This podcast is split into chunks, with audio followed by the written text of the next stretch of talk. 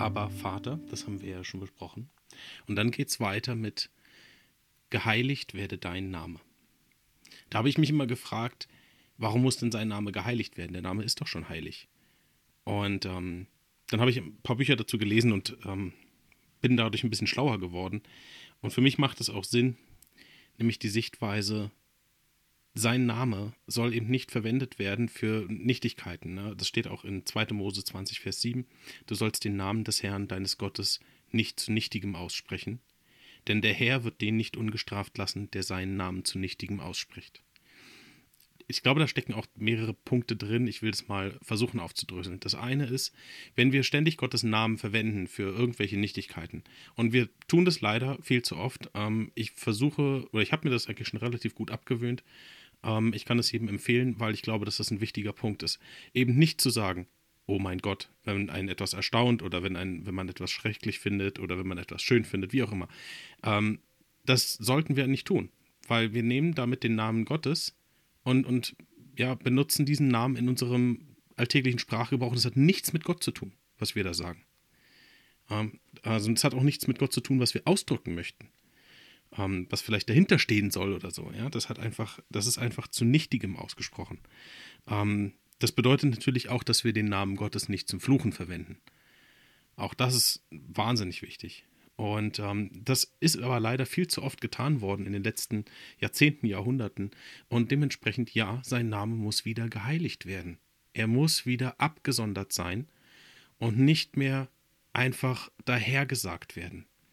Ich meine, die Juden gingen so weit, dass sie den Namen Gottes nicht mal mehr geschrieben haben in der Form, sondern einfach Buchstaben weggelassen haben, weil sie so eine Ehrfurcht vor diesem Namen hatten, ähm, dass sie gesagt haben, den wollen wir auf keinen Fall zu nichtigen aussprechen und deswegen schreiben wir den auch gar nicht mehr voll aus. Ähm, an der Stelle wird dann oft Adonai verwendet. Und der Name des Herrn ist aber wahnsinnig, ähm, wahnsinnig wichtig, weil es bedeutet ja auch, dass wir eine Beziehung zu ihm haben und dann sprechen wir ihn mit einem Namen an. Ähm, ihn mit Gott anzusprechen ist natürlich richtig, weil er ist Gott aber ähm, das gibt nicht ganz das wieder, was eigentlich auch in dem Aber Vater steckt oder was auch in, ähm, ja, grundsätzlich in der Bedeutung des Wortes steckt, weil Gott ist erstmal Gott. Das ist eine, eine allgemeine Bezeichnung. Ähm, es heißt ja auch, du sollst keine anderen Götter haben neben mir. Ähm, das bedeutet auch, dass es gibt ja andere Götter. Es ist ja nicht so, dass es, dass es nur Gott als Gott gibt. Es gibt ja andere Götter im Sinne aber von Götzen. Ähm, also keine echten Götter, kein echter Gott, den gibt es nur einmal. Und ähm, dementsprechend sollen wir halt dafür auch eine passende Anrede verwenden. Eine passende Anrede ist auch gleichzeitig eine persönliche Anrede an der Stelle.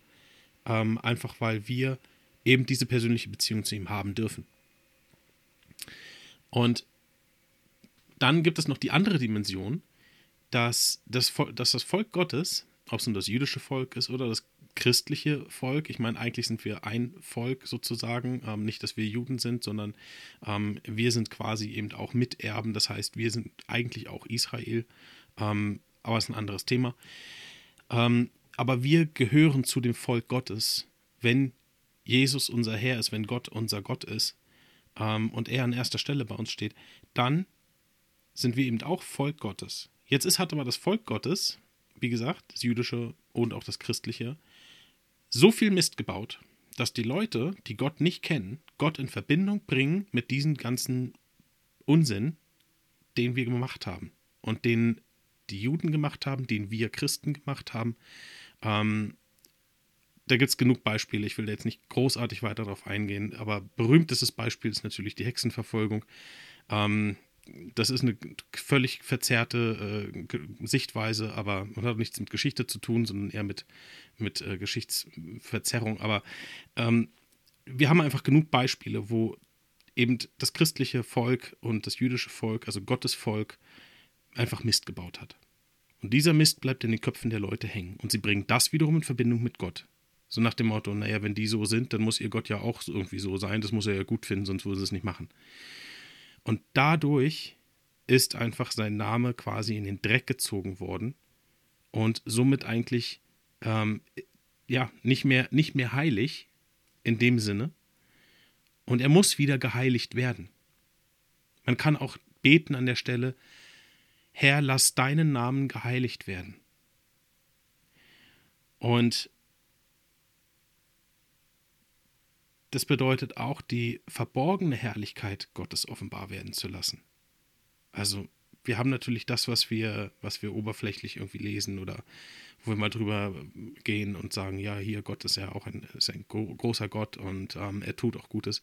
Aber da gibt es ja noch viel, viel mehr. Ja, da gibt es auch eine ganz persönliche Erfahrung, die man mit Gott eben haben kann. Und dann stellt man fest, wie groß er ist. Und dann hat man auch ähm, entsprechend Ehrfurcht ähm, und auch Gottesfurcht.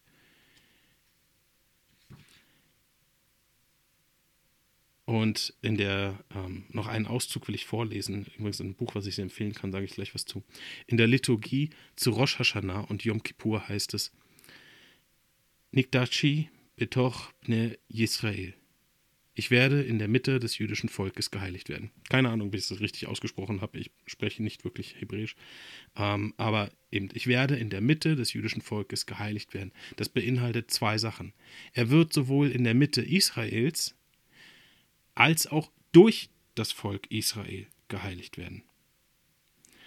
Und insofern ist das, eine, ist das eine Bitte, die wir auch durchaus an Gott richten dürfen, denn sie ist zum einen an Gott gerichtet, Herr, heilige deinen Namen, aber sie ist auch an uns gerichtet, wir sollen seinen Namen heiligen. Also ich finde, in, in dieser Aussage, allein schon am Anfang dieses Gebets steckt einfach beides. Es ist an Gott gerichtet und es ist ein Appell an uns. Und dann steht da, dann geht das Gebet weiter mit, dein Reich komme, dein Wille geschehe. Und das ist, eine, das ist genau das Gleiche. Es ist ein, eine Bitte an Gott, lass dein Reich kommen, lass dein Willen geschehen. Denn das, was er will, ist gut, ist gut für uns, ist gut für alle anderen. Und dann brauchen wir nichts anderes mehr. Es soll auch sein Reich kommen.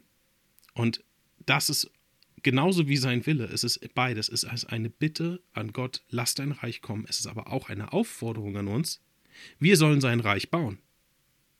Und Jesus sagt auch, wenn sein Reich, wenn, wenn Gott bei uns an erster Stelle steht und wir nach seinem Reich trachten, dann geht es ja weiter, so wird euch solches alles zufallen. Also eben die Vögel, ähm, die nicht sehen und trotzdem versorgt Gott sie.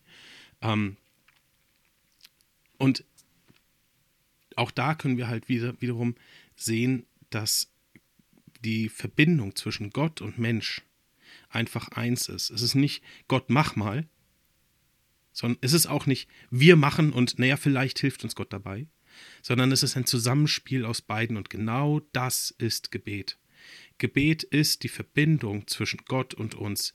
Wir bitten Gott um etwas und wir tun etwas und wir tun es gemeinsam mit Gott. Denn er hat uns den Heiligen Geist gegeben, der uns befähigt, seinen Willen zu tun, der uns auch befähigt, sein Reich zu bauen. Nur so können wir das verstehen. Dieses äh, Gebet ist grundsätzlich einfach mal eine Kommunikation und die geht in beide Richtungen. Und das ist das Schönste eigentlich an diesem Gebet, dass schon in diesem Gebet selber Kommunikation zwischen Gott und dem Menschen steckt.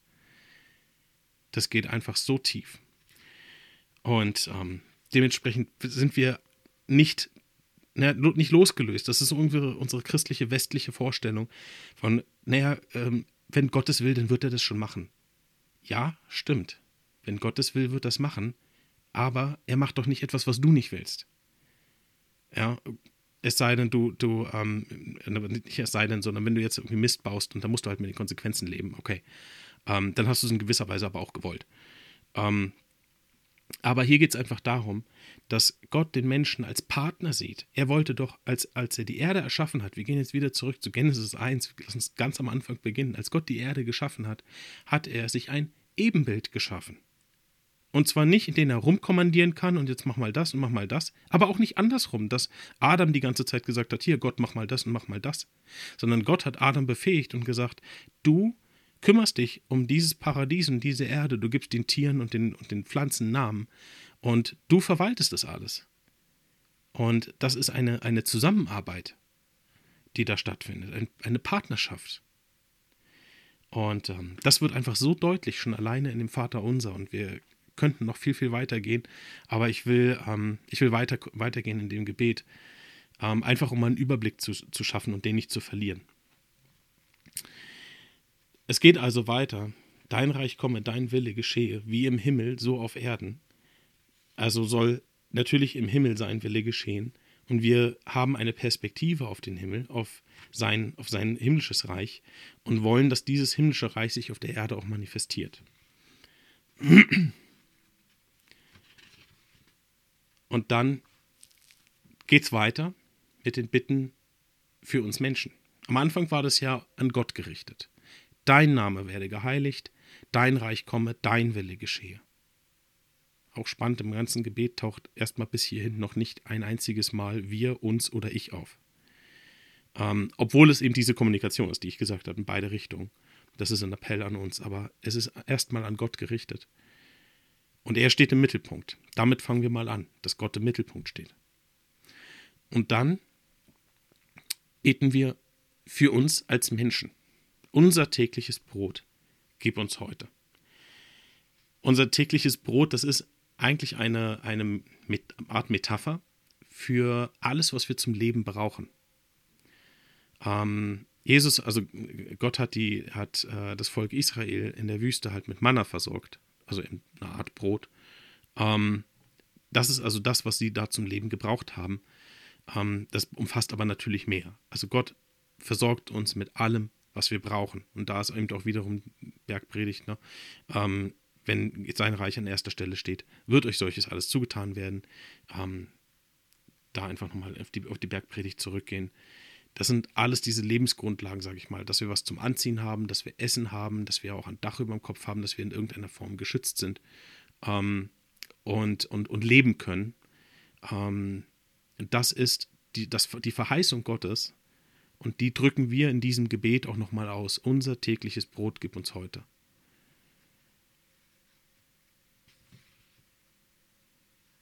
Und dann geht es weiter mit ähm, Vergib uns unsere Schulden. Und das ist ein spannendes Feld. Man muss eigentlich direkt weiterlesen. Vergib uns unsere Schulden, so wie auch wir vergeben unseren Schuldigern. Vergib uns unsere Schuld. Er soll uns unsere, unsere Verfehlungen vergeben. Ähm, das hat er natürlich einmalig am Kreuz getan. Das ist völlig richtig. Ähm, aber wir begehen trotzdem immer mal wieder Fehler und ähm, immer wieder begehen wir Sünde. Und wir bitten dort einfach darum, dass er die Schulden, die wir gemacht haben, die wir nicht bezahlen können, die Strafe, die wir tragen müssten, können wir gar nicht bezahlen. Und darum bitten wir, vergib uns unsere Schulden, sei gnädig. Und dann geht es aber auch weiter, vergib, so wie wir vergeben unseren Schuldigern. Eigentlich bedeutet das, wenn wir nicht vergeben, wie kann uns Gott dann vergeben? Und ähm, da muss sich jeder mal selber fragen, hast du wirklich vergeben? Oder, naja, bist du eigentlich immer noch echt sauer auf denjenigen oder diejenige, die dir wirklich was Schlimmes angetan hat? Und da würde ich ganz gerne noch ein klein wenig unterscheiden. Ich glaube, das eine ist vergeben, indem wir wirklich sagen, ja, weil Jesus mich zuerst geliebt hat, weil Gott mich zuerst geliebt hat, kann ich demjenigen vergeben und ihn durch Gottes Liebe lieben. Das heißt nicht, dass ich ihn mögen muss. Das bedeutet einfach nur, dass ich mir bewusst mache, derjenige hat ja auch Schuld, die er nicht bezahlen kann. Und wir können also eigentlich nur hoffen, dass er die gleiche Gnade erfährt, wie wir sie erfahren haben. Und in dieser Hoffnung, dass er oder sie die gleiche Gnade erfährt, die wir erfahren haben, ist es nur logisch, dass wir sagen, okay, dann kann ich nur meinen kleinen Teil tun und kann die Schuld, die er mir gegenüber hat, wie groß es auch immer es im Moment sein scheinen mag, kann die vergeben und kann damit einen Schritt auf ihn zugehen, ob wir ihn nun, nun ob, ob wir nun weiter Kontakt haben oder nicht, aber ich glaube, dass das eine Möglichkeit eröffnet. Ähm, zum einen für uns selber, zum anderen aber auch für den anderen. Denn hier geht es um Zusammenleben mit Menschen auf lange Sicht und nicht eine einmalige Begegnung. Ähm, das kann es auch sein, aber das geht ja im, im Wesentlichen, ist, ist menschliche Beziehung. Gerade auch zu der damaligen Zeit, wo deutlich weniger Menschen auf der Erde gelebt haben und Reisen viel, viel schwieriger möglich war, ähm, bedeutet das ja auch, dass wir hier eine, eine Ordnung bekommen für das gemeinschaftliche Zusammenleben. Wenn wir ihm also die Schuld vergeben, dann erkennt er vielleicht auch die Gnade Gottes. Insofern ist das auch eine Art ähm, ja, Wort Gottes verbreiten, ähm, die Liebe Gottes weitergeben. Und das ist ein ganz, ganz wichtiger Aspekt. Und wenn wir uns wirklich klar machen, wie viel er uns vergeben hat, und jeder kann mal bei sich selber schauen, irgendwie, was er in der Vergangenheit angestellt hat, was andere Menschen verletzt hat, dann können wir wirklich sagen, wenn man sich das bewusst macht, und dafür ist Jesus gestorben, er vergibt mir, er wäscht die Schuld ab, sie ist weg. Dann fällt es auch sehr, sehr leicht, oder zumindest deutlich leichter, dem anderen zu vergeben und zu sagen, okay, ja, es war schlimm, was er oder sie mir angetan hat, aber es ist nichts im Vergleich zu dem, was er an Strafe tragen muss, müsste. Also das, was ich an Ansprüchen ihm gegenüber habe, ist nichts im Vergleich zu der Strafe, die er oder sie tragen müsste, wenn er vor Gericht, vor dem Gericht Gottes steht. Und dann kann man viel leichter vergeben. Aber damit machen wir uns auch in diesem Gebet eben jedes Mal wieder klar, ähm, ja, wir, wir müssen auch vergeben. Ja, Jesus hat, Gott hat uns vergeben, aber wir müssen auch vergeben. Und dann geht es weiter mit und verführe uns nicht in Versuchung und führe uns nicht in Versuchung, sondern erlöse uns von dem Bösen. Ich glaube, diese Passage ist die schwierigste Passage vom gesamten Gebet, von dem gesamten Vater unser. So ging es mir auf jeden Fall. Ähm, für mich war das die schwierigste Passage. Weil dort eigentlich ja gesagt wird, Gott führt uns in Versuchung. Und wir müssen jetzt darum bitten, dass er es nicht tut. Naja, ähm, schauen wir uns mal einen biblischen Kontext an. Als Jesus in die Wüste gegangen ist. Ja, ich denke, Gott hat ihn dahin geschickt.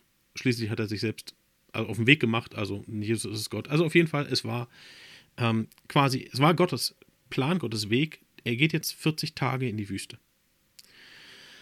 Und in dieser Zeit wurde er versucht vom Satan. Damit haben wir schon mal den ersten Hinweis, es ist nicht Gott, der versucht, sondern es ist der Satan, der versucht. Das ist ein wichtiger Aspekt bei der ganzen Geschichte, denn die, das Vaterunser wird an der Stelle erst klar, wenn wir uns eben den Kontext angucken. Ähm, wir haben eine freie Entscheidung, Gutes oder Schlechtes zu tun. Es heißt eben auch, ich habe vor dich gelegt das Gute und das Böse, Leben und Tod. Wähle das Leben. Wähle das Gute. Das ist das, was Gott uns sagt. Und das heißt, dass wenn wir die Wahl haben, dann sind wir auch in einer Art Versuchung. So wie Eva diese Frucht essen wollte, weil dann wird sie ja wie Gott sein. Es gibt immer wieder Dinge, die uns gut erscheinen, wo wir denken, wenn ich das habe, dann wird es mir besser gehen. Dann werde ich mehr Erkenntnis haben. Dann ja, werde ich mehr Reichtum haben. Ähm, und dann packt man das vielleicht noch so in fromme Floskeln wie, naja, damit kann ich ja dann auch anderen dienen. Ähm, wirklich? Also ja, ich glaube, dass das möglich ist. Ähm, ich, man muss aber wirklich, Gott warnt, Jesus warnt permanent vor Reichtum. Er hat nichts gegen Reichtum, aber er warnt davor. Und da ist eben auch Versuchung. Das heißt, nein, Gott versucht nicht. Aber die Versuchung ist da. Und an dieser Stelle, und da sind sich die, die ähm, Gelehrten, zumindest die, die ich gelesen habe, relativ einig. Auch die katholische Kirche hat ja an der Stelle ähm, die, das Gebet angepasst oder zumindest die Möglichkeit gegeben, es anzupassen, ähm, dass man eben betet und das ist das, was, ähm, was wir auch tun, in einer ähnlichen Form wie die katholische Kirche, nicht ganz so, wir als Familie beten und du führst uns nicht in Versuchung, sondern erlöst uns von dem Bösen. Nein, er führt uns nicht in Versuchung, aber wir sind in Versuchung. Und wir bitten eigentlich damit, führe uns durch die Versuchung. Also lass uns nicht dieser Versuchung nachgeben sondern stärke uns darin, dass wir der Versuchung widerstehen können. Das ist alles ein bisschen kompliziert auszudrücken ähm, und die Zusammenfassung ist ähm, eigentlich nur im Kontext zu verstehen, im Kontext der gesamten Bibel. Aber es drückt trotzdem relativ klar den Punkt aus. Führe uns nicht in Versuchung. Also gib uns die Kraft, da durchzukommen. Ähm, oder du führst uns nicht in Versuchung. Nein, du bist es nicht, der, der versucht, aber du bist derjenige, der uns da durchträgt. Ähm, ich möchte an der Stelle zwei Bücher empfehlen. Ähm, das ist das eine, Jesus war kein Europäer von Kenneth E. Bailey. Der hat es sehr eindrücklich beschrieben, ähm, wie, wie diese Stelle auch zu verstehen ist. Und ähm, das andere Buch ist äh, Die Bergpredigt aus jüdischer Sicht von Anatoli Uschurmiski. Das ist ein ähm, einer jüdischen Familie aufgewachsener, ähm, der eben nach, nach Deutschland gekommen ist also ein, Jude, der nach Deutschland gekommen ist, 1992, in der Ukraine geboren und ähm, hat eine jüdisch-messianische Gemeinde gegründet. Und beide beschreiben den Text eigentlich sehr, sehr ähnlich. Der eine beschreibt den, eben Kenneth E. Bailey, beschreibt diesen Text aus der, aus der Sicht ähm, seiner Erfahrungen in 40 Jahren, die er im Nahen und Mittleren Osten gelebt hat und dort ähm, Professor für Theologie war. Und ähm, andere ist eben die jüdische Sicht, die wir in, in dem anderen Buch ähm, sehen. Und beide sind sich da sehr, sehr ähnlich, dass sie halt sagen, nein, Gott ist nicht der, der versucht, aber er führt uns dadurch. Und er erlöst uns von dem Bösen. Ähm, also er soll uns bitte befreien von dem Bösen, in dem wir auch noch verstrickt sind oder was uns beeinflusst. Denn schließlich wir leben in dieser Welt, die gefallen ist. Und das ist die, ähm, das ist einfach mal eine Tatsache. Das können wir nicht schönreden. Ähm, wir können uns auch nicht und sollen uns auch nicht verkriechen in, in ähm, und wie, ich sag mal, die Arme leben und, und nur zurückgezogen, nur für uns, ähm, sondern wir sollen rausgehen in die Welt und sein, sein Wort verkünden. Und ähm, trotzdem brauchen wir eine Erlösung von dem Bösen. Wir brauchen auch mal Rückzugsorte. Wir brauchen auch ähm, Umgebungen ähm, im Persönlichen, aber auch als Gemeinschaft, wo wir mal nicht die ganze Zeit mit Bösem konfrontiert sind, sondern wo wir auch wieder aufatmen können. Ähm, und das soll mehr werden. Und darum bitten wir an dieser Stelle.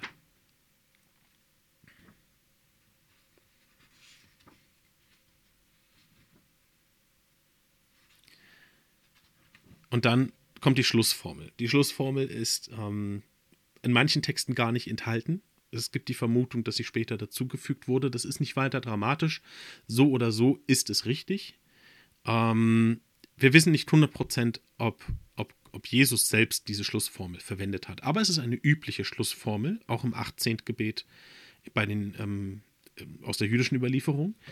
Ähm, da haben wir eine, immer eine Schlussformel, die auch gerne frei formuliert sein kann und die im Wesentlichen ähnlich ist, im Kern gleich ist, ähm, wie die, die wir verwenden, denn dein ist das Reich und die Kraft und die Herrlichkeit in Ewigkeit. Amen. Ähm, das ist nochmal eine, eine Lobpreisung am Ende, die, wie ich finde, sehr schön ist, das Ganze auch sehr abrundet. Und ähm, dann gibt es noch einen, einen schönen Schlusssatz, den ich dazu noch sagen möchte, oder besser ein Schlussgedanke, und das ist eben auch ähm, aus, dem aus dem Buch Die Bergpredigt aus jüdischer Sicht. Es lebte in der Wüste ein alter Eremit, ganz zurückgezogen. Er verdiente sein Brot mit Körperflechten und betete den ganzen Tag. Eines Tages war er mit seinem Esel unterwegs in die Stadt, um die Körbe zu verkaufen. Auf dem Weg begegnete er einem Mann, der ihn fragte: Wie lange lebst du schon in der Wüste? Der Eremit antwortete: Seit 60 Jahren. Der Mann fragte weiter: Was hast du in dieser Zeit gelernt? Ich habe gelernt, das Vaterunser zu beten, ohne dabei mit den Gedanken abzuschweifen. Das ist aber nicht sehr viel, meinte der Mann. Darauf schlug der Eremit vor: Wenn du das Vaterunser beten kannst, ohne dabei abzuschweifen, schenke ich dir meinen Esel. Der Mann war sofort einverstanden und fing gleich an zu beten: Vater unser im Himmel, geheiligt werden dein Name. Kriege ich die Körper auch noch dazu?